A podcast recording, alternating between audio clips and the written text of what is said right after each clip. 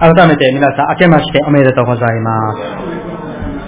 え、2016年、昨年も神様はヨダニ教会の上に、また皆様一人一人の上に大きな恵みを主がお与えくださいました。そして、2017年、この新年にも以前より今までなかったような大きな恵みと祝福を持って私たちを主が導いて、えくださることを心よりお祈り申し上げます。それではメッセージに入る前に、えよかったら前の、ね、あの、周りの方々と挨拶しましょうか。改めて、明けましてとか、ね。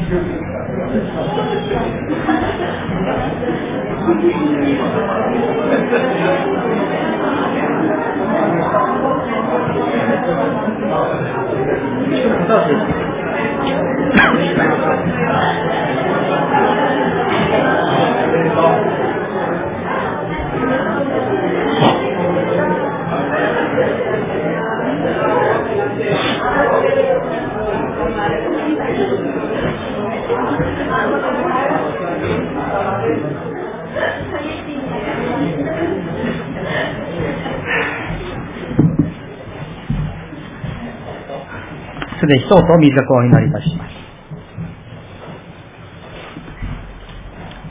将来と希望を持って私たちを導いてくださる主なる神様。今から新年の御言葉を主ご自身から語っていただきます。主をどうぞ一人一人に聞くべき主のお言葉を語ってくださいますように。私たちは主の見舞いに比例をして謙虚にして御言葉をいただきまして、そしてそれに従っていく信仰もますます強めて導いてくださいますようにお願いをいたします。このものを隠して、主ご自身が現れて、主よどうぞお語りください。主よお助けください。イエス様の皆によってお祈りいたします。アーメン。えー2017年、えー、ちょうどですね、えー、1日か、聖日になりまして、えー、1年の最初の日を、このように礼拝を持って、スタートできることは本当に素晴らしい恵みだなと思っております。今日はその中で、えー、開かれています、エレミア書29章11節そこから、将来と希望の神様という題にして、しばらく御言葉を神様から語っていただきたいと願っております。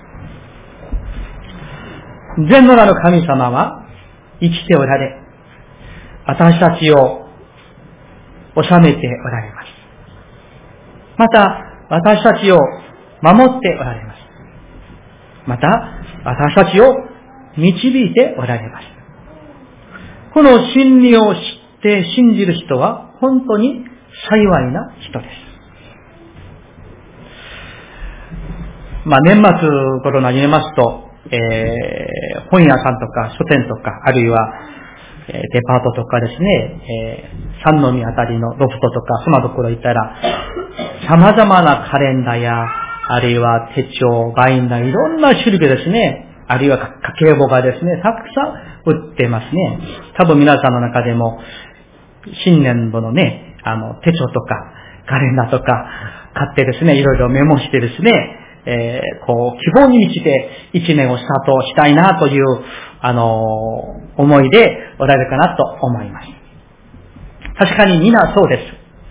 新年には、えー、誰もが新しい夢、希望で、本当に胸いっぱいになる。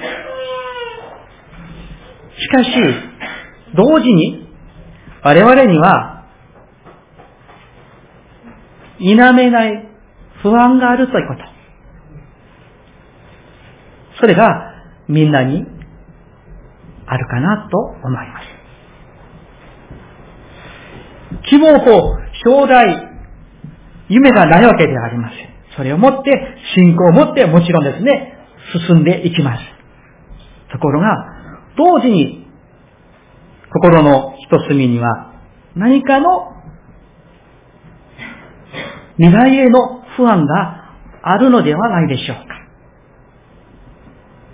か。例えば、まあ社会的に、世界的に見るならば、昨日まで権力を握っていた人が一晩で墜落することもあります。あるいは、昨日まで強い同盟国だった国家間が敵になることもあるでしょう。あるいは、昨日まで全然大丈夫だった施設が一晩で破壊されてしまうことも私たちは経験しています。あるいは、昨日まで本当に大丈夫だった会社が一晩で倒産してしまうこともよくよくあるでしょう。あるいは、昨日まで元気だった方が今日はこの世の人ではないことも私たちは経験したりします。2017年、世界は予測しがたいいろんな変化が起こるだろうと言われています。個人や社会、この日本も例外ではないでしょう。普段、めったに政治の話はしませんが、この前、安倍総理大臣は、この不安な世界情勢の中で、アメリカとの同盟を固くするために、まずはトランプ当選者に会って、あるいはオバマ現大統領に会って会議をしたり、象徴的な場所を訪問したり、心得て、この同盟関係を固くして、この国を守ろうとする外交活動をよくしていました。それが、良し悪しと関係なくて、それほど世界情勢は混乱しておりまして、予測しがたい、そういうことを代弁していると思われます。まあ、一人一人個人個人もそんなことがあるかもしれません。こんな不安な時は、お金が最高だ。現金が一番だ。あるいは実力を、いい職場を、あるいは国家公務員が一番だとか、不安を克服しようと、個人も、社会も企業も国家も努力しているんですね。ところが皆さん、このような個人とか国家、社会、不安な情勢の中で同盟や、あるいは重力、あるいは国力を伸ばそう。といったやり方、考え方はですね、古代にも現代にもそれがよく似ているということであります。皆さんもよくご承知のように、似ているような歴史が実は人間の歴史の中で繰り返して繰り返しているということであります。そういう意味でですね、皆さん、聖書を見ますと、特に旧約聖書の歴史の、歴史のところをですね、読みますとですね、もう、現在の、この現代の歴史が見えてくるんです。聖書はあらゆる面において、本当に教科書のような書物だと私は信じております。ちょっと聖書の歴史の話を、えー、させていきたいと思います。今日のね、あの、箇所と関連付けてありますので、聖書に出てくる古代イスラエルは、約 BC 930年頃、北と南が分かれてしまいました。それで北は北イスラエル王国、南は南ユダ、あ、北イスラエル王国、南は南ユダ王国と呼ばれるようになりました。ところがですね、この両国はある時代には、もう激しく戦争する関係でもありました。ところがある時には同盟を結んで、嫁いだりめとったりすることもよくあって、自分の国の利益を図っていました。ところが、ね、現代もそうですけれども、古代もですね、あのイスラエルをめくっているこの中近東の世界情勢は本当に激しく目が回るほど急変していました。イスラエルが南と北として分かれるその頃は、その中近東地域の強者は古代エジプトでした。今のアメリカのような存在でした。強力でした。パロのあのね、ピラミッド、スピングスを作れるほど強力な権力を持っていました。この中近東も制覇していました。だからですね、北イスラエルや南ユダは、そのもう、エジプトのパロの顔を伺って、密議を送って、小祭りをして、同盟関係を結んで、我が国を守ってほしいと、そういうふうに進めていました。なぜなら、その南の方には古代エジプトがある。そして、イスラエルの北の方はアッシリアという、もう一つの強者が起こっているところでありました。だから、エジプトに行って、もう協力してもらって、アッシリアから我が国を守ってほしいと、現代ということに似ているんじゃないですか、皆さん。ところが、その努力も無駄になってしまって、北イスラエルは、あのアッシリアに占領されてしまいました。それで、北イスラエルは歴史の中でも消えてしまいました。エジプトの同盟も役に立たなかったわけです。それで、どこが残っていますか？南ユダ、小さな南ユダが残っていました。12部族の中で、10は北で、南は2部族ですから、最も小さいんです。人口も小さくて、領土も小さいです。本当に危機一髪の状態でした。そしてですね、南ユダも必死になってですね、時にはエジプトと同盟を結んで、そしてちょっとあの、気まずくなったらもうエジプトの同盟を切ってですね、アッシリアに貢ぎを送って、王に来てもらって、王様の、イスラエルの王様のですね、宝物蔵を全部ですね、開けてですね、それを捧げて、神殿の金も銀も全部ですね、剥げ取って、それをもう貢ぎて送ってしまいました。そういうふうにして守ってほしいとところが、南ユダはアッシリアじゃなくて、もう一つの古代バビロンが起きて、アッシリアを滅ぼしてしまって、南ユダもあのバビロンによって、BC 586年に滅ぼされてしまいました。それで、イスラエルは歴史の中で消えてしまいますね。BC586 年にイスラエルは滅亡されてしまって、そして1948年、やがてイスラエルは独立したわけなんです。ですから、数えてみると、2000年以上、イスラエルは国のないまま歴史が立っていたわけであります。複雑ではありません。歴史は実は繰り返しているんです。この単純な真理を分かっているようですけれども、実は分かっていないのです。誰がですか？私たち。歴史は、世界の歴史だけではありません。一国の歴史であって、一人一人の私たちの人生であっても、それを起こすことも、滅ぼすことも、それを収めるのは、エジプトとか、アッシリアとか、バベロンとか、それによって主導されるわけではありません。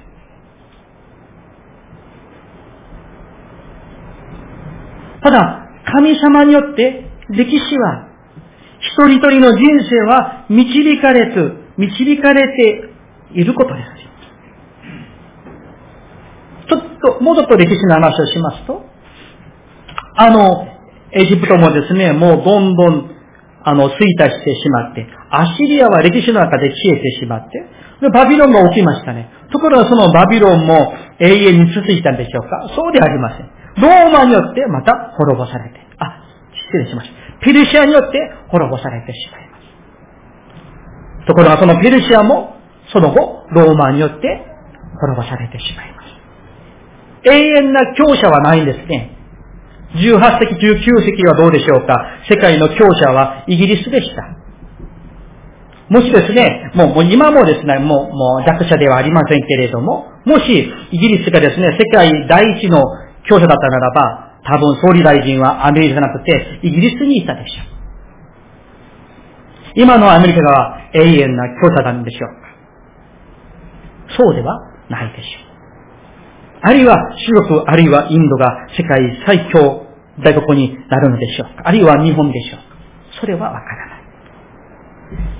大事なのは、歴史を主導される方は、この宇宙万物をお作りになり、この世界に存在するすべてを主観しておられ、司っておられる神様であること。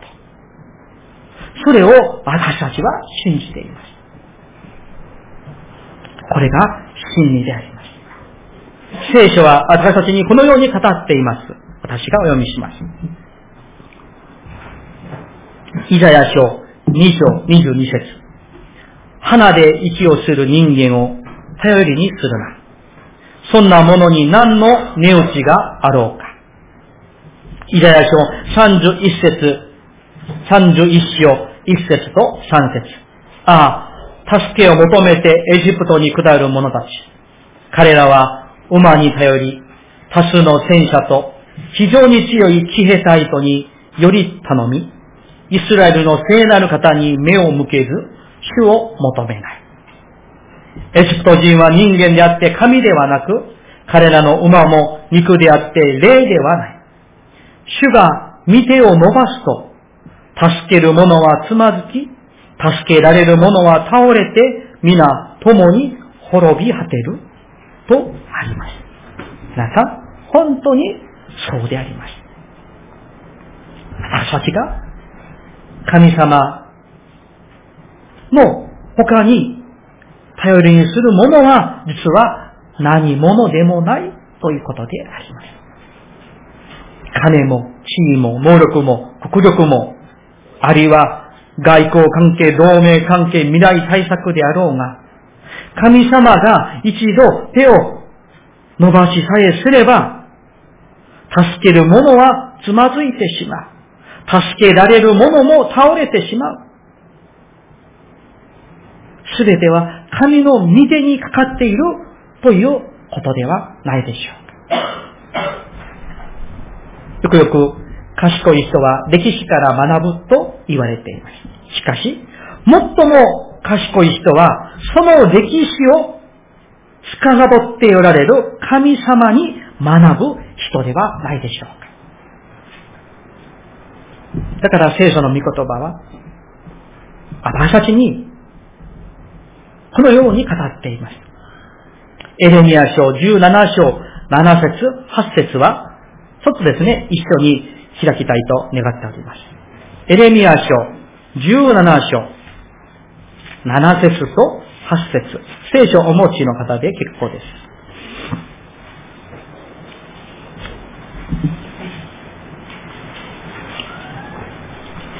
旧約聖書1274ページです。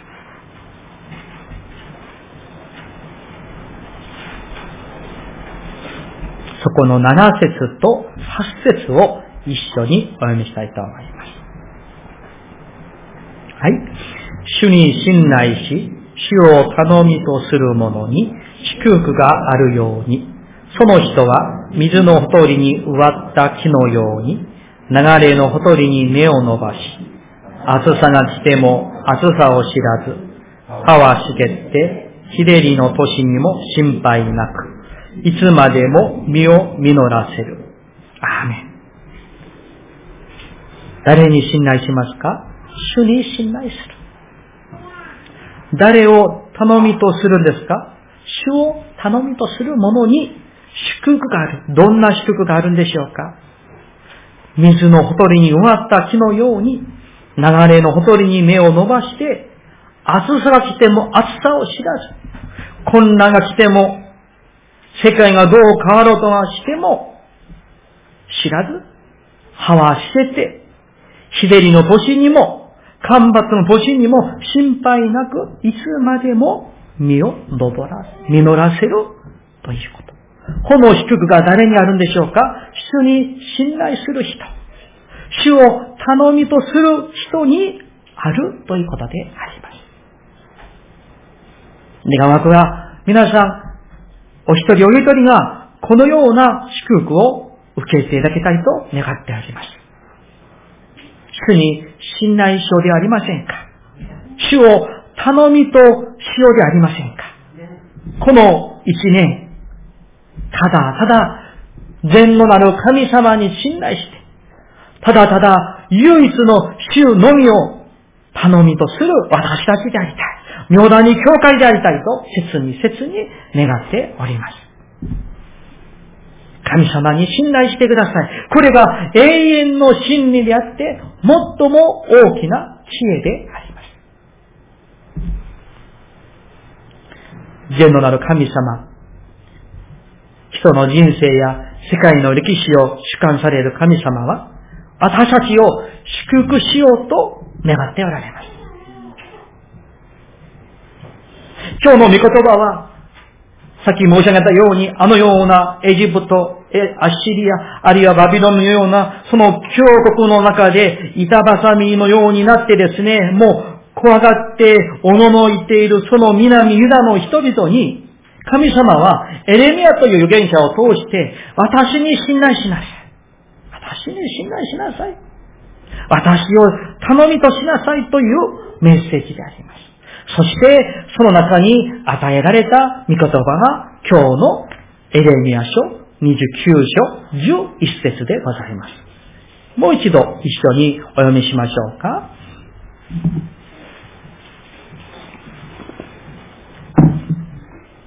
エレミア書29章11節ご一緒に。はい。私はあなた方のために立てている計画をよく知っているからだ。主の蜜げ、それは災いではなくて、平安を与える計画であり、あなた方に将来と希望を与えるためのものだ。アーメン。皆さん、信じてください。善のなる神様は、個人や世界歴史の主観者であられます。そして、その神様は、ご自身に信頼する者に、将来と希望と平安を与えるということであります。神様の御言葉には、お約束には、偽りがない。あ、忘れた。そんなこともありません。御言葉通りに必ず成就してください。将来と希望と平安を与えるのなら必ず与えるということであります。人間はですね、約束をよく守る人もありますけれども、破たりすることもありますし、あ、しまった。忘れてしまってですね、どこかで一時に会うことにしまったのに、4時になって家にゴロゴロしている自分を見て、ああ、しまった。という時もあったりします。あるいは、こうしたらこれをあげるよと言ったんだけれども、親はあげてくれないとか。しかし神様はそんなことありません。言われた御言葉はその通りに必ず成就してください。だから私たちが神様に信頼しておれば、神様をより頼みとすれば、必ず将来と希望と平安が与えられるということであります。ですから、聖書は簡単にこう言っています。神様と共に歩む人生は幸いな人生である。祝福された人生であるということであります。2017年、皆さんお一人お一人に、あるいは家庭に、教会に、この国に、世界に、どんなことが起こるのでしょうか。まあ別にですね、昨年とあんまり変わらないかもしれませんけれども、でも予測できない大きなことが起こるかもしれないんです。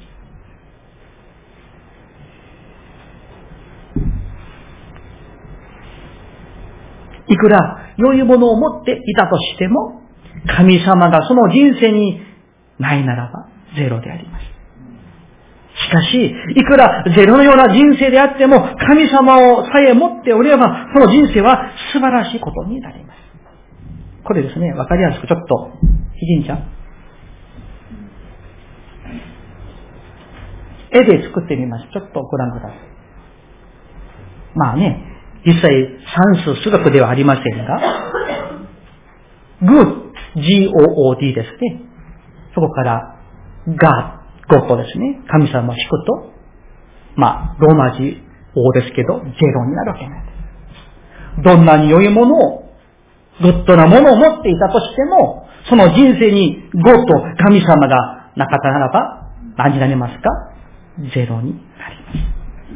しかし、いくらゼロであっても、そこに神様が共におられれば、グッドな人生になる。はい、いいですよ。こういうことであります。皆さん、今年一年間、どうか、神様に信頼していただきたい。主のみを頼りにしていただきたい。そして、いくら努力して、いくら頑張って、でも、その中に神様と共に歩む人生がなれ、なかったならば、それはゼロに過ぎない。しかし、弱くても、持っていなくても、ゼロであっても、神様さえ持っておれば、その人生は素晴らしいものであるということ。それは今日の御言葉であります。メッセージを終わりたいと思います。皆さん、願わくは善のなる神様に信頼してください。神様に信頼すること。これが古代にも現代にも未来にも最も大きな平安と将来と希望を与えられるメッセージであります。その作り主なる神様を今年はさらにますます信頼していこうではありませんか。従っていこうではありませんか。そこに恵みがあり、将来が、将来がある希望があります。アーメン。お祈りします。